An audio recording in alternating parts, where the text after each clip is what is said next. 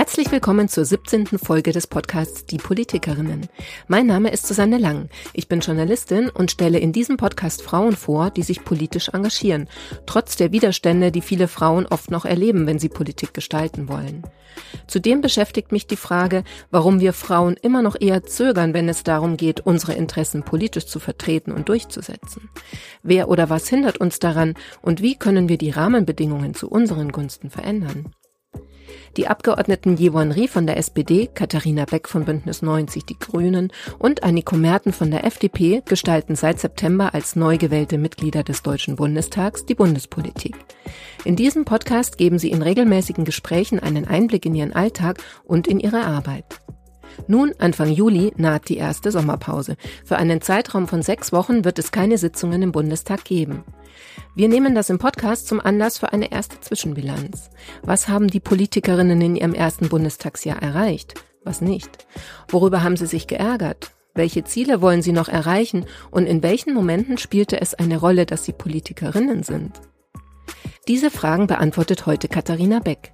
Die 40-Jährige war vor ihrer Zeit im Bundestag Unternehmensberaterin für Nachhaltigkeit und ist nun finanzpolitische Sprecherin der Grünen Bundestagsfraktion.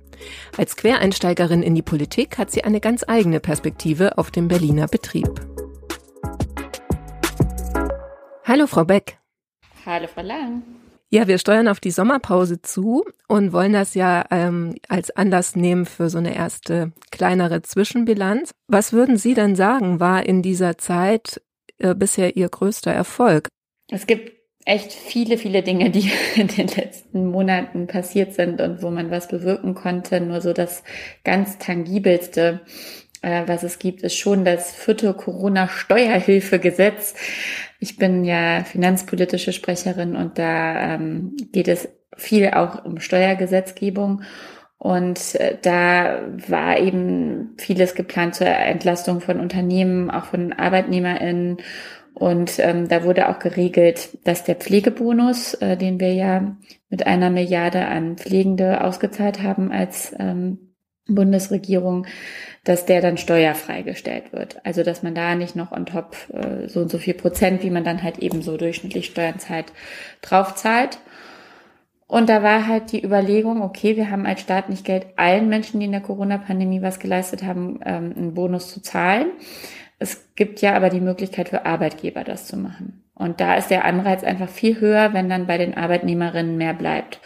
Und in der Corona-Pandemie haben medizinische Fachangestellte mit Impfungen etc. pp. 870.000 gibt's davon in Deutschland echt viel geleistet und auch die RettungssanitäterInnen. Und da haben wir im Parlament eben, und da habe ich mich auch persönlich sehr stark für eingesetzt und das im Endeffekt erreicht, dass auch wenn die Boni gezahlt bekommen, dass auch die dann steuerfrei sind. Und davon können eben bis zu eine Million Menschen profitieren. Und das war dann ja jetzt gar nicht so das, wo ich seit die ganzen letzten Jahre darauf hingearbeitet habe, das will ich mal machen, aber es war dann in dem Moment etwas, was ich für sehr sinnvoll und ähm, eben auch eine gewisse Form der möglichen Wertschätzung gegenüber so vielen Menschen, die so viel getan haben, dass man das dann bewirken konnte oder ich das dann im Endeffekt mitbewirken konnte, auch im guten Dialog mit äh, den FDP und SPD-Kollegen. Ähm, das war schon ziemlich toll. Haben Sie das Gefühl, dass das in der Öffentlichkeit auch so durchgedrungen ist? Also, ne, definiere die Öffentlichkeit. Ich hatte schon ähm, so auf Social Media das Glück in Anführungsstrichen, dass dort einige RettungssanitäterInnen ähm, das weitergeleitet haben. Manche waren dann unzufrieden, dass sie halt eben nicht einen staatlichen Bonus gezahlt bekommen. Andere fanden aber eben toll, dass es genau diesen Anreiz gab. Und ich hatte dann auch mit mehreren zehntausend Leuten ähm, dort zum Beispiel einen Talk mit so einem berühmten oder bekannten Influencer dazu.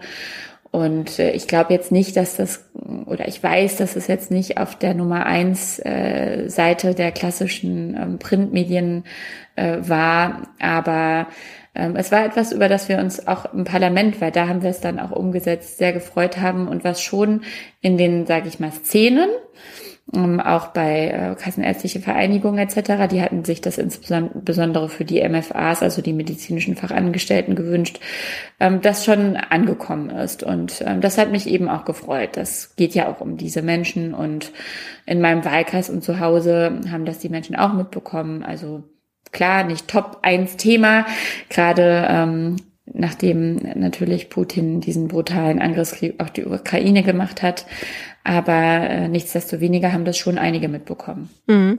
Der Hintergrund der Frage ist jetzt, also bei mir war jetzt eher so, ob das dann nicht manchmal auch hm, ja, frustrierend ist schon ein starkes Wort, aber vielleicht auch einfach schade ist, wenn man so einen Erfolg ja erreicht hat, dass der eigentlich auch nicht so gewürdigt wird, weil bei Pflegekräften und so hat, glaube ich, die Mehrheit eher so im Kopf außer Applaus nichts gewesen. Ne? Also dieses Balkonklatschen und dass sich ansonsten die Bedingungen äh, gar nicht so sehr verändert haben. Aber das, was Sie jetzt beschreiben, ist ja zum Beispiel so ein ähm, also eine Ma Maßnahme, wo man sagt, doch, man hat das sehr ernst genommen oder man nimmt es ernst und man äh, will sich mhm. ja kümmern.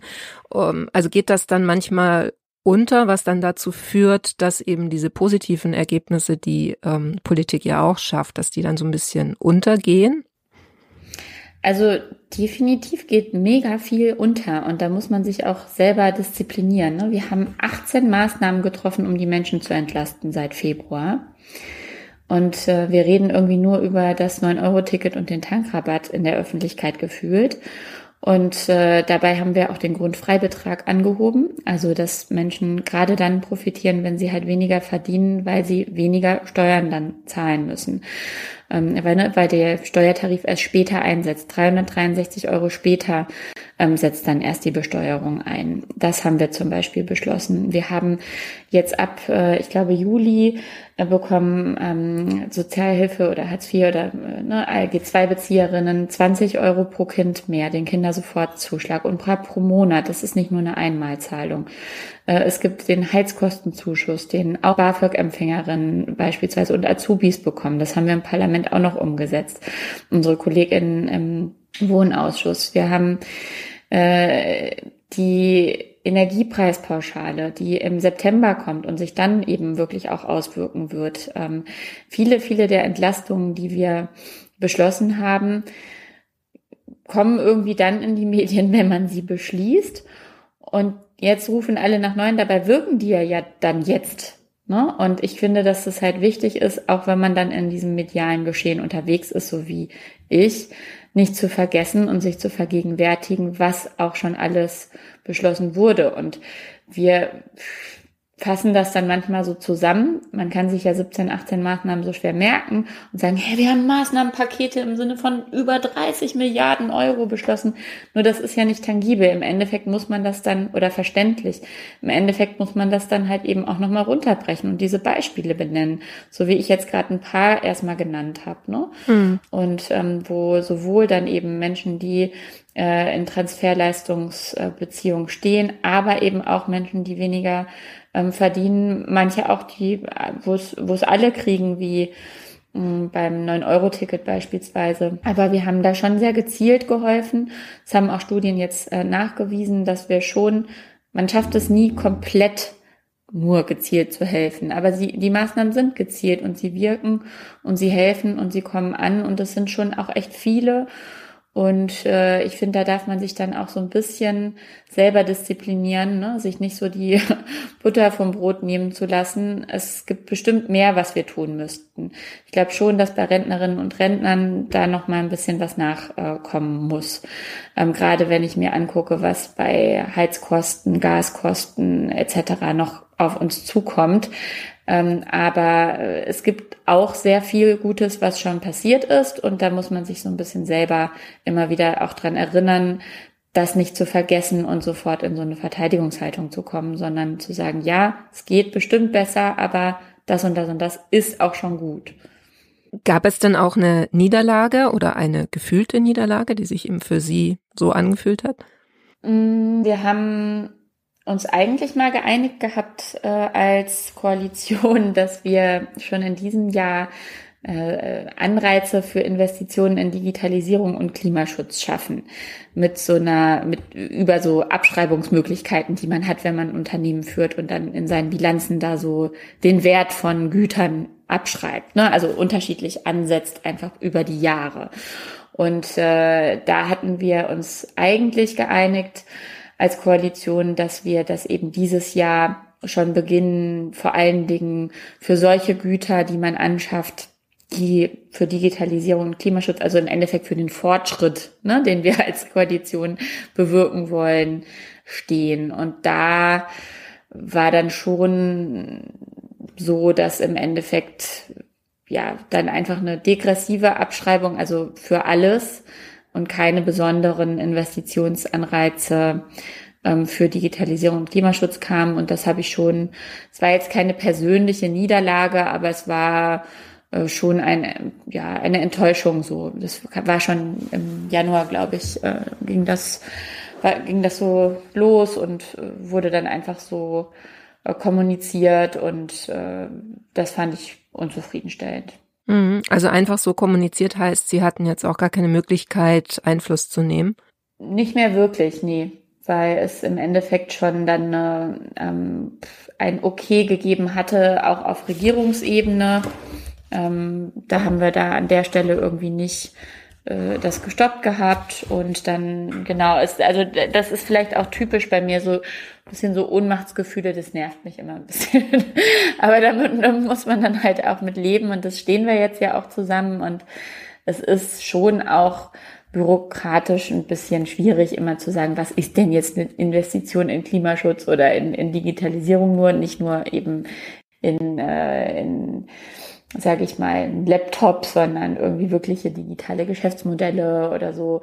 Ja, also das kann ich auch irgendwie nachvollziehen und wir wollten schnell handeln und schnell agieren. So. Nur ich fand es ein bisschen unzufriedenstellend, dass das einfach so kam, ohne dass man da irgendwie noch das hätte mit äh, können, ja. Mhm. Gibt es eine Erklärung dafür? Also hat das jetzt auch mit den Rahmenbedingungen zu tun oder wäre das sowieso nicht durchgekommen dann? Na, also es gibt, glaube ich, je nachdem, wie man fragt, unterschiedliche, unterschiedliche Erklärungen. Äh, ich würde es jetzt einfach mal äh, ganz diplomatisch so sagen, dass es dann eine Art, äh, sie hatten so viele Sachen zu tun, auch schon zu Anfang des Jahres. Die Inflation hatte sich ja auch schon angekündigt. Und das war dann einfach eine pragmatische Lösung, mit der man dann relativ schnell äh, rausgegangen ist. Es war auch einfach eine Verlängerung von etwas, was vorher schon war ne, ich hätte mir halt einfach gewünscht, wir sind eine Fortschrittskoalition, wir geben da jetzt noch so, ein, so eine coole Anreizstruktur rein, um auch wirkliche Zukunftsthemen da äh, besser zu ermöglichen.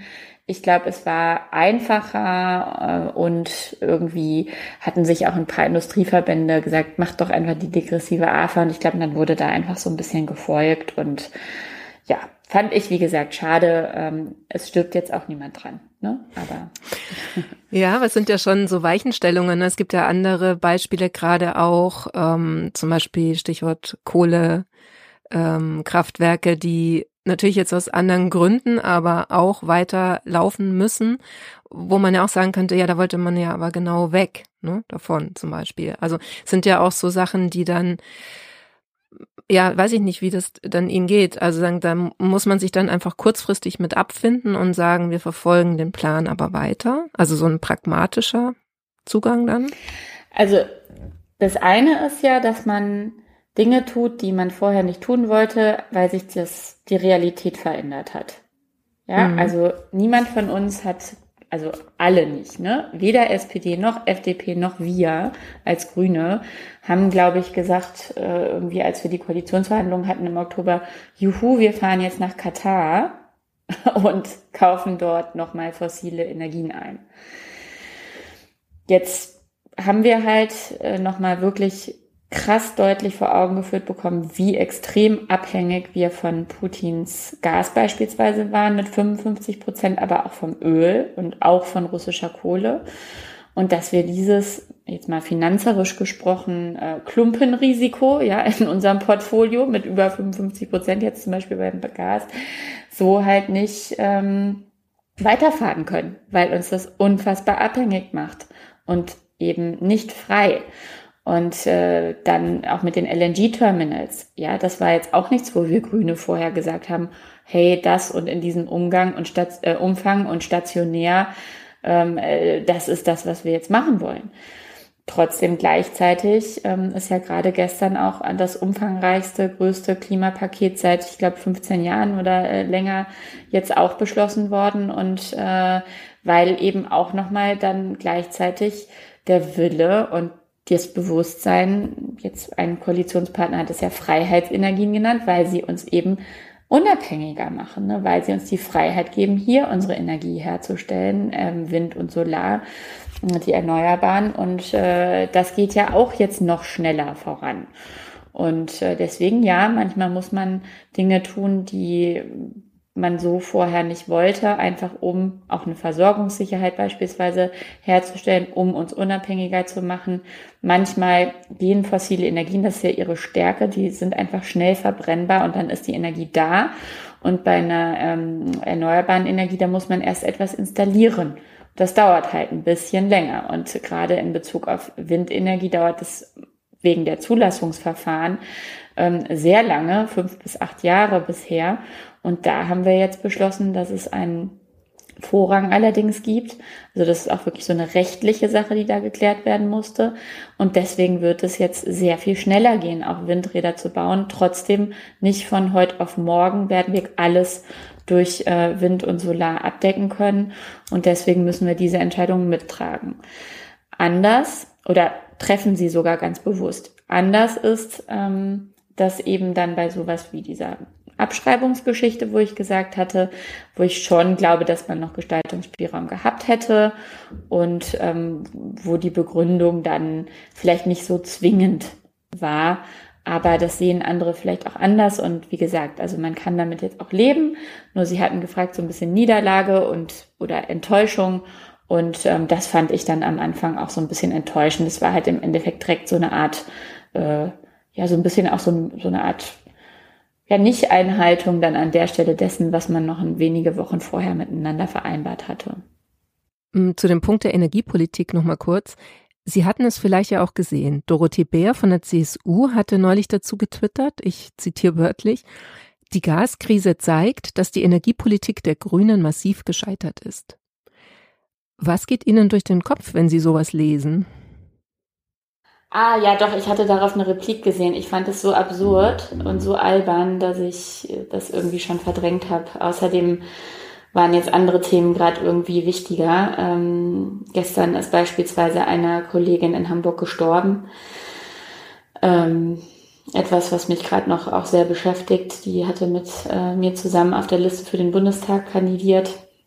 Das ist einfach solche Dinge auf der menschlichen Ebene, die ähm, passieren dann auch immer. Ich möchte an dieser Stelle auch wirklich nochmal ähm, die große Trauer äußern und mein Mitgefühl für die Familie von Katja Husen, die leider bei einem Radmarathon ums Leben gekommen ist.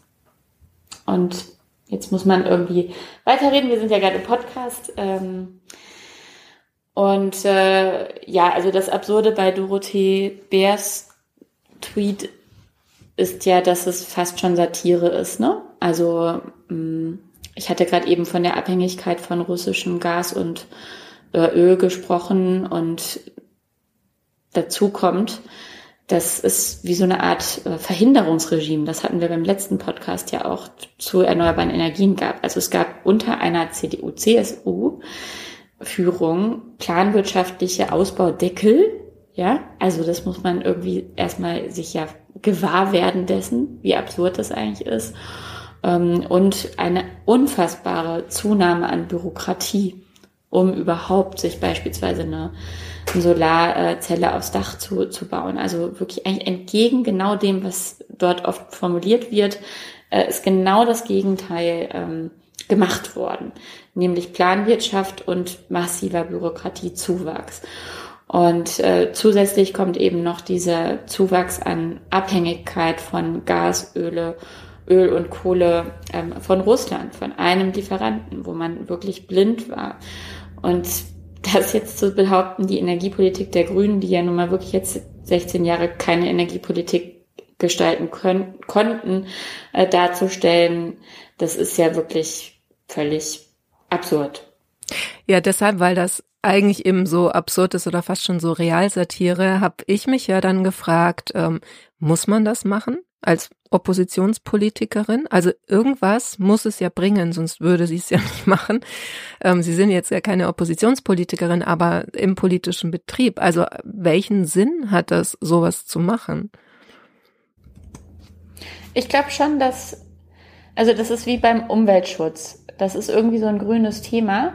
Und auch wenn wir jetzt 16 Jahre lang nicht an der Regierung waren, ist alles, was doof ist mit Umweltschutz, den Grünen zu, zugeschrieben.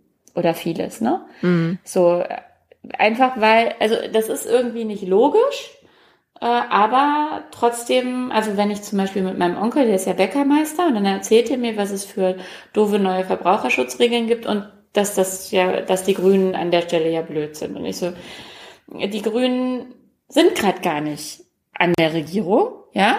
Und äh, erstens kommt es zum Teil aus der EU, aber zweitens hast du gerade in NRW bis vor kurzem noch eine äh, schwarz-gelbe Regierung, ja, oder bis zur Wahl. Und ähm, im Bund sind die Grünen auch nicht mit dabei gewesen. Also trotzdem wird es zugeschrieben und auf so einen Zug, das wäre jetzt meine Annahme, ja, äh, springt man dann irgendwie auf, weil es bei manchen vielleicht schon verfängt. Und das ist etwas, was wir strukturell bei der CDU, CSU fast in allen Debatten gerade sehen, dass es wie so eine Art Amnesie gibt, äh, dass man die letzten 16 Jahre dieses Land gestaltet hat aus führender Position. Ja, gestaltet hat man es ja eigentlich auch nicht. Ne? Aber gut, das ist ein anderes Thema. Naja, Ver verwaltet. an Bürokratie. Ja, gut, okay, das stimmt. Ist eine Gestaltung. Mhm. Äh, ich finde Gestaltung positiv, an der Stelle halt eben nicht, aber es ist eine Gestaltung. Ne? Mhm. Also sie haben ja viele Gesetze auf den Weg gebracht. In der letzten Legislatur wurden im Finanzausschuss 66 Gesetze beschlossen, im Rechtsausschuss 80. So, das sind jetzt die beiden Top äh, mit den meisten Gesetzen. Das sind Entscheidungen. Entscheidungen gestalten Realität. Deswegen, ja, also ich würde auch gerne anders gestalten, machen wir ja jetzt auch in großen Teilen. Aber ne, sie haben das Land geleitet und geführt. Hm. Was oder wer hat Sie denn am meisten geärgert? Hm, da muss ich jetzt natürlich gucken, weil Ärger ist immer so akut. und akut ärgert mich massiv, dass ich heute Morgen in den Medien eine interne äh, E-Mail, die wir äh, rumgeschickt hatten, in den Medien lesen musste. Also was mich schon ärgert oder was ich, sage ich mal, grundsätzlich traurig finde gerade ähm, oder ja, schade. Ich habe so ein bisschen den Eindruck, dass dass wir so toll gestartet sind im Sinne von ähm, na, verschlossene Türen bei der bei den Koalitionsverhandlungen und man versucht einen anderen Politikstil zu machen. Und irgendwie habe ich den Eindruck, dass in den letzten Wochen das so ein bisschen erodiert, ne, dass dann doch einige ähm, Meinungsverschiedenheiten einfach äh, so um so eine Art kurzfristige Aufmerksamkeit zu haben gefühlt, ähm, dass die dann öffentlich ausgetragen werden, wo ich mich dann oft frage, also wie stellt man sich das dann jetzt vor für die nächsten drei Jahre? Ähm, so funktioniert für mich dann Zusammenarbeit halt nicht äh, so gut. Ich kann gar nicht beurteilen, ob das jetzt nur andere machen oder ob wir das nicht auch machen. Ich glaube, manchmal gehen wir auch raus mit einer Forderung, wo wir wissen, die anderen wollen das nicht unbedingt. Ähm, ich, ich beobachte, beobachte das nur tendenziell. Und ähm, das finde ich einfach schade also ne, je, je mehr, das ist echt so etwas, das war mir vorher auch gar nicht bewusst, ne, je mehr man dann schon mal öffentlich etwas gesagt hat, desto schwieriger ist es ja doch dann im Endeffekt gesichtswahrend nochmal was anderes zu machen, weil man sich vielleicht hat überzeugen lassen. Ich glaube schon an die Kraft der Überzeugung. Und ähm, ich fände es halt ganz schön, wenn Leute nicht immer rausgehen mit, das ist jetzt meine persönliche Idee, weil dann ist die so verheiratet, dann ist es unfassbar schwierig, da überhaupt nochmal in einer Diskussion zu einer gemeinsamen Lösung zu kommen. Und das würde ich mir wünschen, dass wir das ähm, bald wieder hinbekommen. Oder wir kriegen das in Teilen immer noch hin, aber ähm, wieder mehr hinbekommen. Mhm. Haben Sie jetzt ein Beispiel dafür, was Sie gerade beschrieben haben? das Ihnen da jetzt besonders im, im Gedächtnis ist? Also ein, es gibt echt viele Beispiele. Ich würde jetzt gar nicht nur eins rausnehmen. Ich meine, diese Komplettverheiratung der FDP mit keine Steuererhöhung und keine Schuldenbremse, auch, also auch nicht das in Betracht ziehen, dass die Notsituation noch länger geht. Das sind ja so klassische rote Linien, die wir kennen. Ähm, dann ähm, bei uns fand ich irgendwie schade, dass, dass wir so früh diese Übergewinnsteuer thematisiert haben, weil äh, ich, also ich habe das mal ein bisschen analytischer angeguckt, äh, bis jetzt das Kartellrecht verschärft ist, dauert zu lange, um jetzt tatsächlich das, was schon passiert ist, noch anzugehen. Man kann das rückwirkend nicht machen. Und äh, deswegen wäre das eigentlich wie so eine gute Krückenlösung nochmal so eine Übergewinnsteuer zu machen. Das gab es historisch auch. Ähm, Im Ersten Weltkrieg beispielsweise haben die USA und auch England solche Übergewinnsteuern gemacht. Das ist ganz typisch wohl für solche Krisen, dass es diese, im englischen Raum nennt man die Windfall Profits gibt. So, und da habe ich auch das Gefühl, so, das ist zu sehr, dann wirkt das für die anderen so, boah, wenn wir das jetzt machen sollten, selbst wenn wir das analytisch richtig finden, dann haben die Grünen ja gewonnen. So, ne? So, ich, ich nehme einfach mal ein Beispiel von uns. ähm, und äh, das finde ich schade. Also ich finde gar nicht, dass das halt eine grüne Idee ist. Aber da hilft dann, ne, dann die CDU gehen dann auch mit so ab, wobei Jens Spahn hatte sich auch mal dafür geäußert. Also da ist, das ist vielleicht noch so ein bisschen offen die Diskussion, nur da habe ich so als Beispiel mal so eine Tendenz ähm, jetzt beschreiben können. Ne? Oder wenn, sage ich mal, die Schuldenbremse 2023 aus irgendeinem Grund, wir stehen ja dazu, dass wir nach jetzigem Kenntnisstand sie einhalten. Aber schauen wir uns mal an, wir haben jetzt Gasnotstand Stufe 2, wir haben äh, Putin, der nicht aufhört in der Ukraine, wir haben einfach eine krasse Inflation, wir haben, ne, was auch immer, Corona kommt zurück oder so. Es könnte ja sein, dass diese Notfallregel, die es gibt, um das, die haben wir ja auch äh, in der Corona-Pandemie hatte ja CDU, CSU und SPD das auch genutzt, um dann doch nochmal mehr Schulden aufzunehmen. Ich bin überhaupt kein Schuldenfan, ja, aber einfach auch nochmal als Beispiel für den Mechanismus. Ähm, dann wird das wie so wahrscheinlich sich ein bisschen wie so eine Niederlage anfühlen, wobei ich es eigentlich immer schöner finde, wenn man äh, quasi Stärke zeigt und sagt, hey, die Realität hat sich verändert und das ist gut, dass wir da jetzt dann hier nochmal zu einem neuen Schluss kommen. Ich hoffe, dass das möglich ist, aber je mehr man quasi sich selber identifiziert mit einem Projekt, desto schwieriger ist es ja da dann auch so ein bisschen loszulassen und es nochmal neu zu betrachten.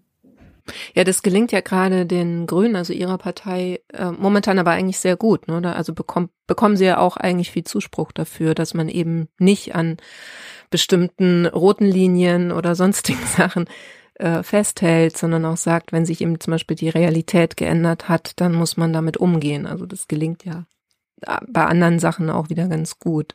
Ja, also klar, vielleicht, ich bin ja bei den Grünen, vielleicht äh, äh, schildere ich das dann auch so, nur ich, ich denke halt auch tatsächlich so. Ich selbst habe auch Themen, die ich unfassbar gerne machen möchte. Nichtsdestoweniger, wenn mich jetzt jemand davon überzeugen würde, dass das Quatsch ist oder nicht funktioniert, finde ich es viel schöner und angenehmer, dann vielleicht auch anzuerkennen, okay, ja, so ist, also ne, dieses Beispiel mit dieser degressiven Abschreibung. Ich habe am Anfang gedacht, ach, so Kriterien für Klimaschutz und Digitalisierung kommen. Ne, ich war ja in der Beratung, da macht man immer Kriterienkataloge. Das geht ganz einfach. Da habe ich auch festgestellt, na ja, okay, Beihilferecht in der EU kommt noch hinzu und es ist schon auch jetzt im Nachhinein, ich bin da ja nicht ähm, wütend. Ich habe ja nur, war ja so ein bisschen so, den Prozess fand ich einfach an der Stelle dann nicht, nicht so gelungen, ja. Und, ähm, und auch irgendwie schade, dass wir uns da nicht hingesetzt haben und auch die größeren Herausforderungen angegangen sind. Aber ich kann es schon auch verstehen und bin auch deswegen jetzt nicht mehr irgendwie sauer. Ne? So, und äh, das, das finde ich einfach nur wichtig, dass man sich argumentativ dann auch manchmal äh, nochmal das, das Gehirn und das Denken erweitert. In welchen Momenten jetzt ähm, hat es denn eine Rolle gespielt, dass Sie eine Politikerin sind? Dass ich eine weibliche Politikerin mhm. bin? Also ich finde das immer ganz schwierig, äh, das äh, zu trennen. Ich kann ja sozusagen nicht kontrafaktisch belegen, wie es anders wäre. Mhm. Mm, das kann ich wirklich überhaupt nicht äh, sagen. Also ich, ich habe Sexismus nicht erlebt. Ich habe also das, was jetzt, sage ich mal, Frauen mehr erleben als Männer, ne? Ähm, nee, also habe ich jetzt wirklich nichts, was ich erinnere. Es ist ja auch gut. also es ist ja eigentlich eine gute Nachricht, wenn Sie sagen, es spielte für Sie keine Rolle letzten Endes. Oder Sie können nichts ja, benennen. Ne? Genau. Und äh, wenn man es mal ein bisschen differenziert, wann hat es denn eine Rolle gespielt, dass Sie eine ähm, Politikerin mit äh, Kind sind? Hat das eine Rolle gespielt? Mm, also in meiner alltäglichen Gestaltung jeden Tag. Und in der Wahrnehmung der Öffentlichkeit weniger, als ich dachte. Ich war ja wirklich mit einem sehr kleinen äh, Baby gestartet. Aber das war alles, also es war wenig und wenn, dann war es positiv. Selbst die Bildzeitung hatte am Anfang was Positives gemacht. Erst Baby, dann Bundestag mit der Unterschrift früher unvorstellbar, heute schön normal. Fand ich wirklich äh, cool irgendwie so. Und die Taz hat dann mal einen Bericht gemacht, nachdem Anne Spiegel zurückgetreten war über Vereinbarkeit und jetzt gab es nochmal, wo, ähm, wo Toni Hofreiter das Foto mit seinem Kind im Ausschuss hatte. Ich werde dann so ein bisschen als, sage ich mal, Expertin, ne? Einfach mhm. weil ich das halt auch erlebe, manchmal gefragt. Aber es ist jetzt wirklich super unaufgeregt, wie damit umgegangen wird. Und sowieso bei den Grünen kann man schon festhalten, dass es eine sehr familienfreundliche Kultur ist. Und ja, also ich hatte jetzt letztes Wochenende Parteitag in Hamburg und da gibt es dann Kinderbetreuung. Ne? Mhm. Also ich hatte da eine Rede und ich musste mir halt keine Sorgen machen, was mache ich mit dem Kind in der Zeit?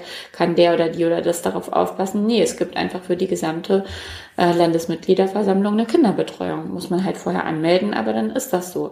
Haben wir jetzt in Fraktionssitzungen nicht, aber da muss ich ja auch nicht unbedingt äh, irgendwie auf eine Bühne, mh, mm, sondern kann wenn zur größten Not ist jetzt auch noch nie passiert, meinen Redebeitrag ja auch noch mal nach hinten schieben, ne, wenn ich mich melde. Und mit dem Kind gerade was ist, wenn ich äh, die Kleine dabei habe, habe ich ja auch gar nicht immer.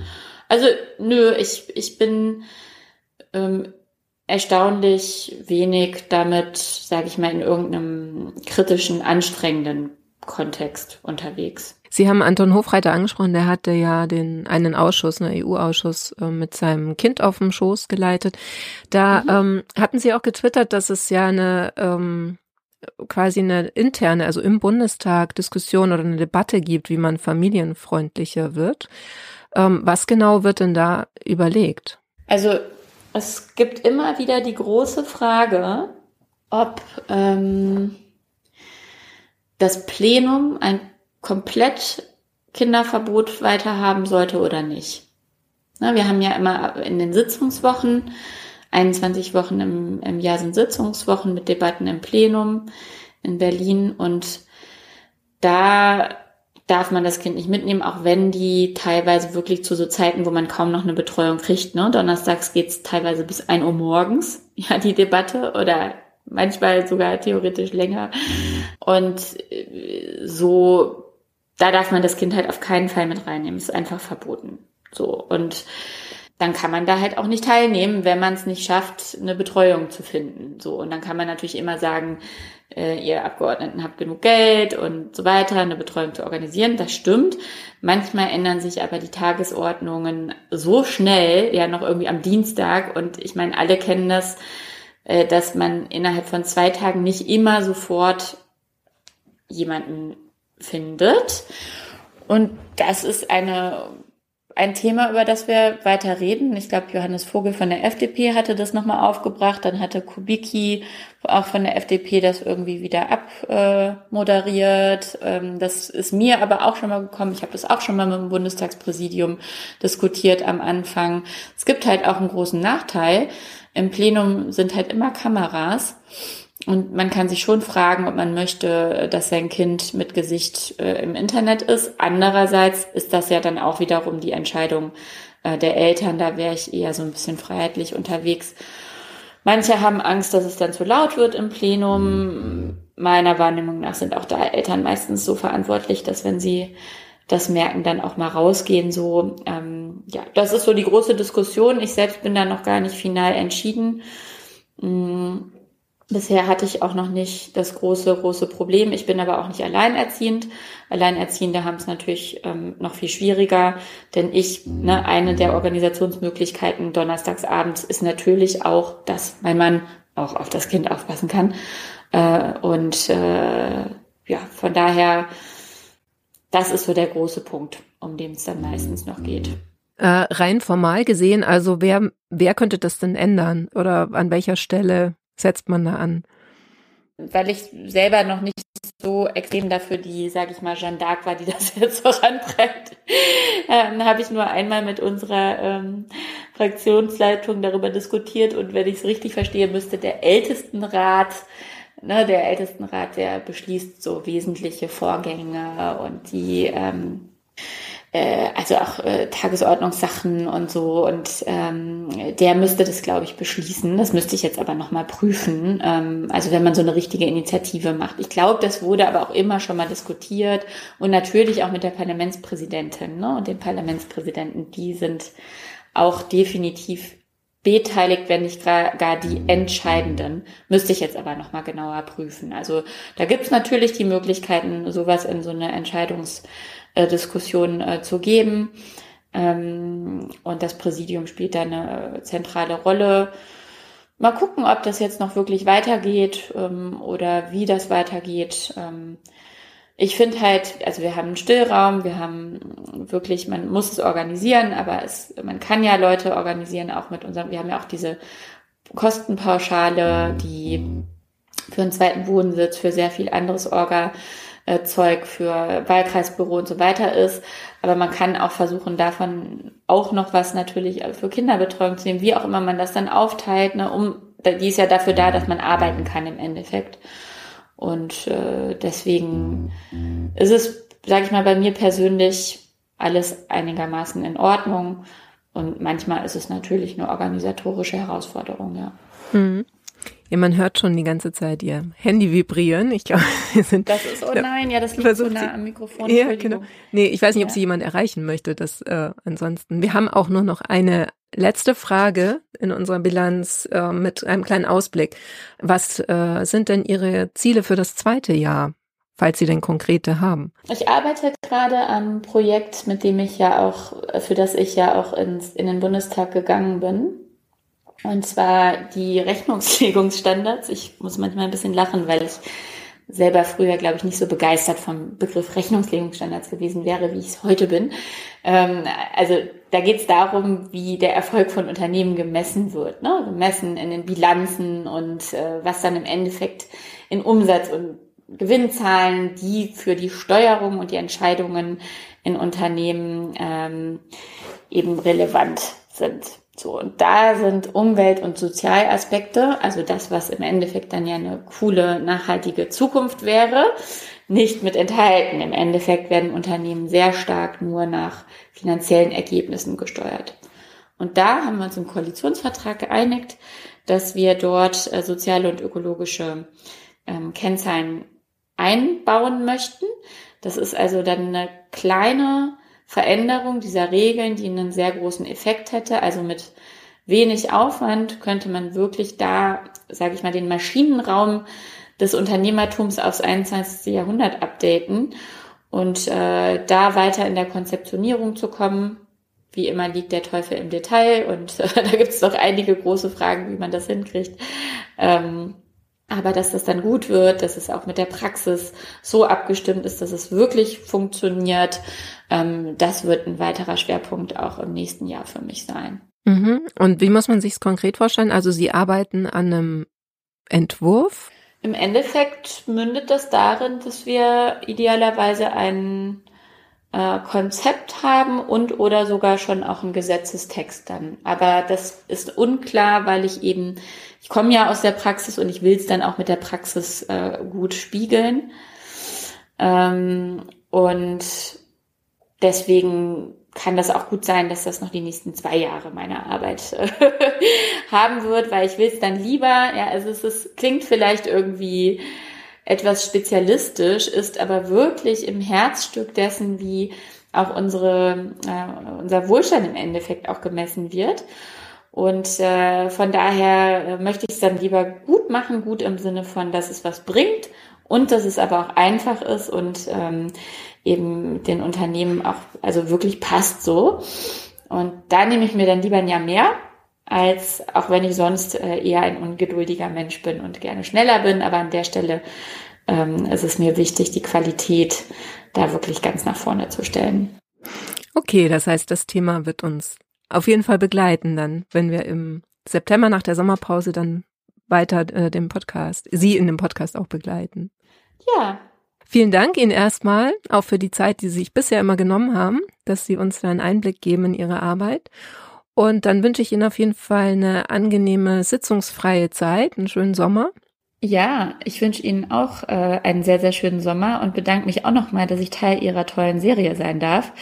Für mich ist es immer äh, sehr schön, so ein bisschen äh, zu reflektieren und ähm, vielleicht auch noch so aus dem Nähkästchen. Ähm, sonst muss man ja ganz oft so in 15 Sekunden alles auf den Punkt bringen und ich hoffe, ich äh, rede jetzt nicht zu ausschweifend, aber es ist schön, auch mal für einen Gedanken ein bisschen Raum haben zu dürfen. Und das macht mir auch immer äh, Freude, dass das hier in diesem Podcast möglich ist. Ja, das ist schön, aber das ist ja genau auch der Gedanke dahinter, dass man ein bisschen Raum bekommt, ne, um das darzustellen.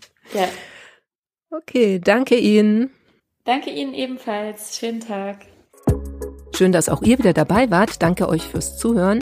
Wer mehr Infos zu dem Projekt möchte, findet die auf der Webseite www.diepolitikerinnen.de. Dort könnt ihr auch einen Newsletter abonnieren und ich freue mich natürlich, wenn ihr den Podcast abonniert, ihn weiterempfehlt. In der Sommerpause, so viel kann ich euch schon mal ankündigen, wird es einige Folgen in der Reihe Die Politikerinnen Spezial geben. Da spreche ich mit Kommunalpolitikerinnen, Politikerinnen aus der Opposition und äh, mit Expertinnen und Experten, die sich mit Partizipation und vor allem mit der politischen Teilhabe von Frauen beschäftigen. Aber nächste Woche gibt's erstmal noch die Zwischenbilanz von Yewon Ri. Bis dahin, macht's gut.